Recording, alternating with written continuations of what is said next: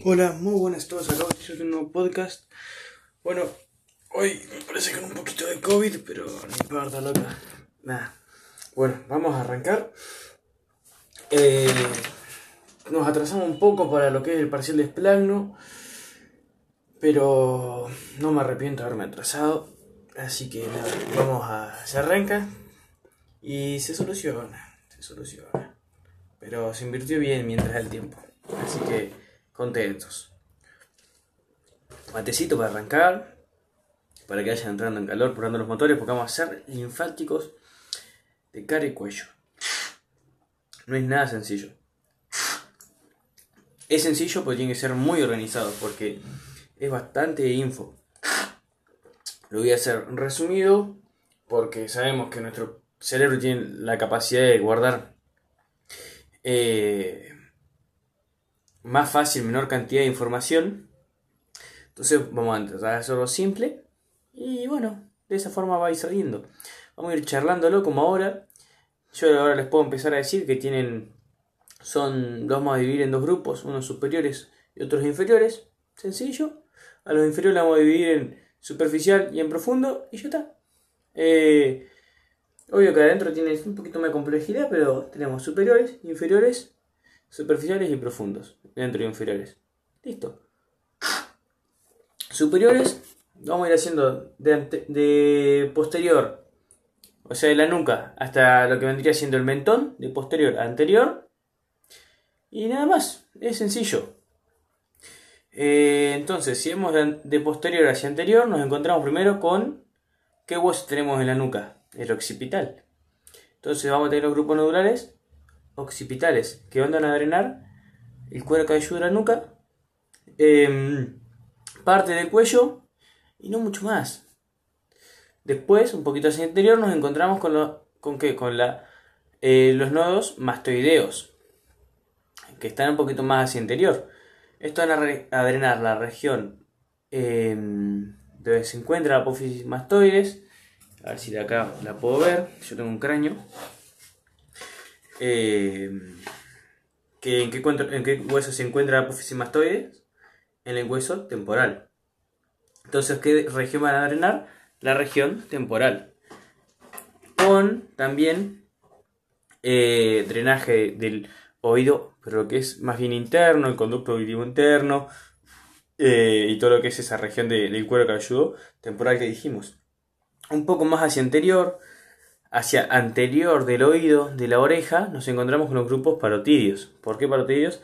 Porque ahí más o menos se encuentra la, lo que es la celda parotidia, eh, con su glándula, ¿no?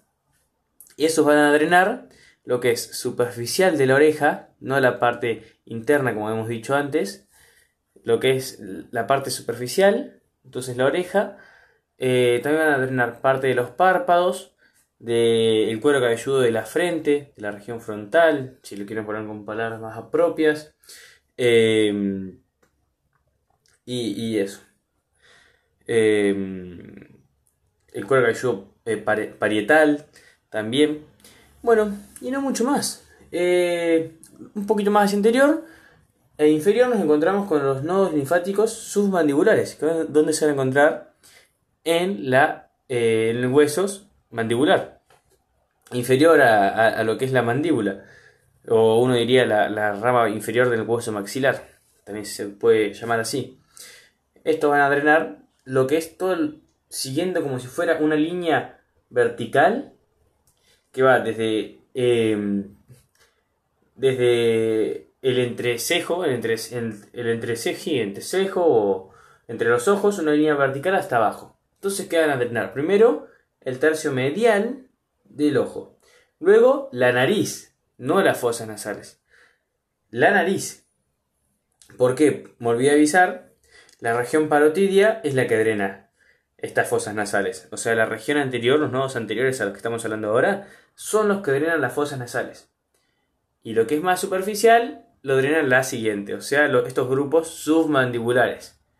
Va a drenar lo que es más superficial las fosas nasales, que es los cartílagos que nos encontramos en la nariz. Cartílagos, piel y mucosa, claramente. Bueno, un poco, entonces seguimos con esa línea vertical, tercio medio de los ojos, nariz y lo que es los labios, las encías y el piso de la boca. Esa línea vertical. Eso es lo que van a drenar los submandibulares. Y los últimos, los submentonianos. ¿Vieron que fue re sencillo? Los submentonianos, para hacerlo más fácil, drenan lo mismo que eh, los submandibulares. Obvio que, que tienen sus diferencias y demás. Por algo tienen diferente ubicación, pero drenan lo mismo. ¿Y dónde se ubican estos? En el mentón. Un poquito más inferior al mentón, por eso submentonianos. Pero en el mentón, es sencillo. Y si le quieren poner un poco más de propiedad, entre los vientres anteriores del músculo digástrico. Ya está, tienen un golazo. Región superior, encima hecha, nos quedan las inferiores nada más. Bien. Vamos con los inferiores, dale. Inferiores superficiales, nos encontramos con lateral y anterior.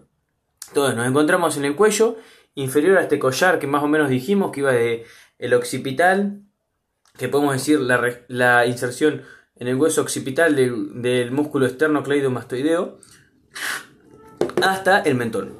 Inferior a estos nos encontramos con eh, dos grupos nodulares superficiales. Unos que están hacia anterior y otros que están hacia, hacia los laterales del cuello.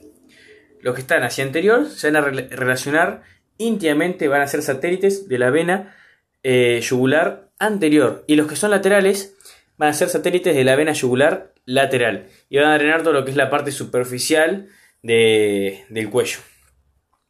Eh, sus respectivas regiones, anterior y lateral. Luego nos vamos a encontrar con los nódulos profundos. Y ya estamos. Muy sencillo. Los profundos nos encontramos con que lateral y anterior. Ah, bueno. Más sencillo imposible. Ya lo estoy re exagerando, pero igual sí.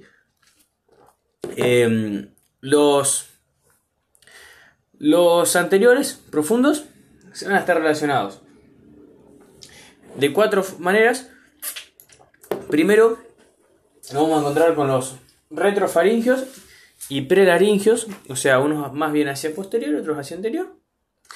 Em, los retrofaringios van a drenar igualmente algo que es eh, un poco más superior, digamos, en la región más interna, por eso profundo, em, de las primeras partes del, cuello, o si quieren un poco más de cara, se podría decir, pero la región más interna, antes hablado un poco más de lo superficial, con los grupos submandibulares y demás.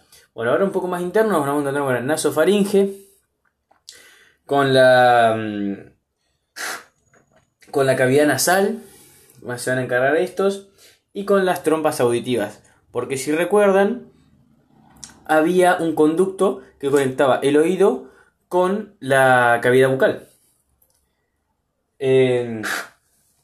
estas trompas auditivas eran, ¿para qué era? Para regular la presión. Entonces, si decimos que estos nodos se encuentran en la parte interna, relacionados con la cavidad nasales, con la nasofaringe, eh, este conducto auditivo también está relacionado. Este conducto, sí, esta trompa auditiva, conducto que conectaba la oreja, el oído con la cavidad bucal para regular presiones, tiene sentido que lo drenen estos grupos que van a drenar la parte interna de esta zona. Entonces, retrofaringios, más o menos son por acá y son los que drenan esta zona, superior interna. Y los prefaringios, prelaringios, van a drenar un poquito más hacia inferior. ¿Por qué? Porque ya se van a encontrar en la glotis. ¿Entendemos? Es mucho, mucho, mucho, mucho más inferior. No tanto, pero más inferior. Y también van a drenar parte de lo que es eh, la glándula tiroides. Y por último nos encontramos con los últimos dos eh, anteriores profundos, que son los paratraqueales y eh, pretraqueales. Que se van a encargar de drenar la tráquea, la tráquea, claramente, la glándula tiroides como órganos en común, y los paratraqueales también van a drenar lo que son las primeras partes del esófago. Re sencillo, al final muy sencillo, pero tenemos que ir organizados. Ahora nos queda el último grupo. Para ser organizados a este lo vamos a dividir en tres.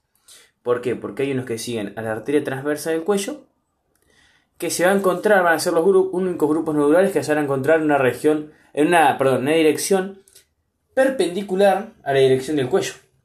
Es decir, el cuello corre de arriba hacia abajo, de superior a inferior. Estos se van a encontrar de lateral a medial. Por eso se van a llamar los grupos transversos y van a estar relacionados también con la arteria transversa del cuello si quieren, si quieren tirar un detallito más que es lindo. Y nos vamos a encontrar con los últimos dos grupos, los que van a seguir a la vena yugular interna, porque son los grupos profundos del cuello, habíamos dicho. Entonces, profundos, vena yugular interna. Eh, que igualmente está hacia lateral, por eso están en los profundos laterales. Eh, y sigue la vena yugular interna. Y por último, a los que van a seguir a un nervio, que es el nervio accesorio. Van a ser satélites de ese nervio, que está bastante profundo. Y, y bueno, eso es sencillamente todo. Todos estos van a drenar en dos caminos. O directamente al ángulo yugulo subclavio. O directamente o eh, indirectamente, o sea, van a drenar después en el ángulo yugulo subclavio, pero antes van a ir, pueden ir también, si no, por los troncos eh, linfáticos, que en el caso del lado izquierdo es el conducto torácico, que se acuerdan que iba de, de derecha a izquierda, juntando la linfa, primero desde el abdomen que se formaba mediante los troncos lumbares y demás que ya estudiamos, luego pasaba por el tórax y iba a drenar en el ángulo eh, izquierdo. O si no en el derecho, mediante la gran vena yugular.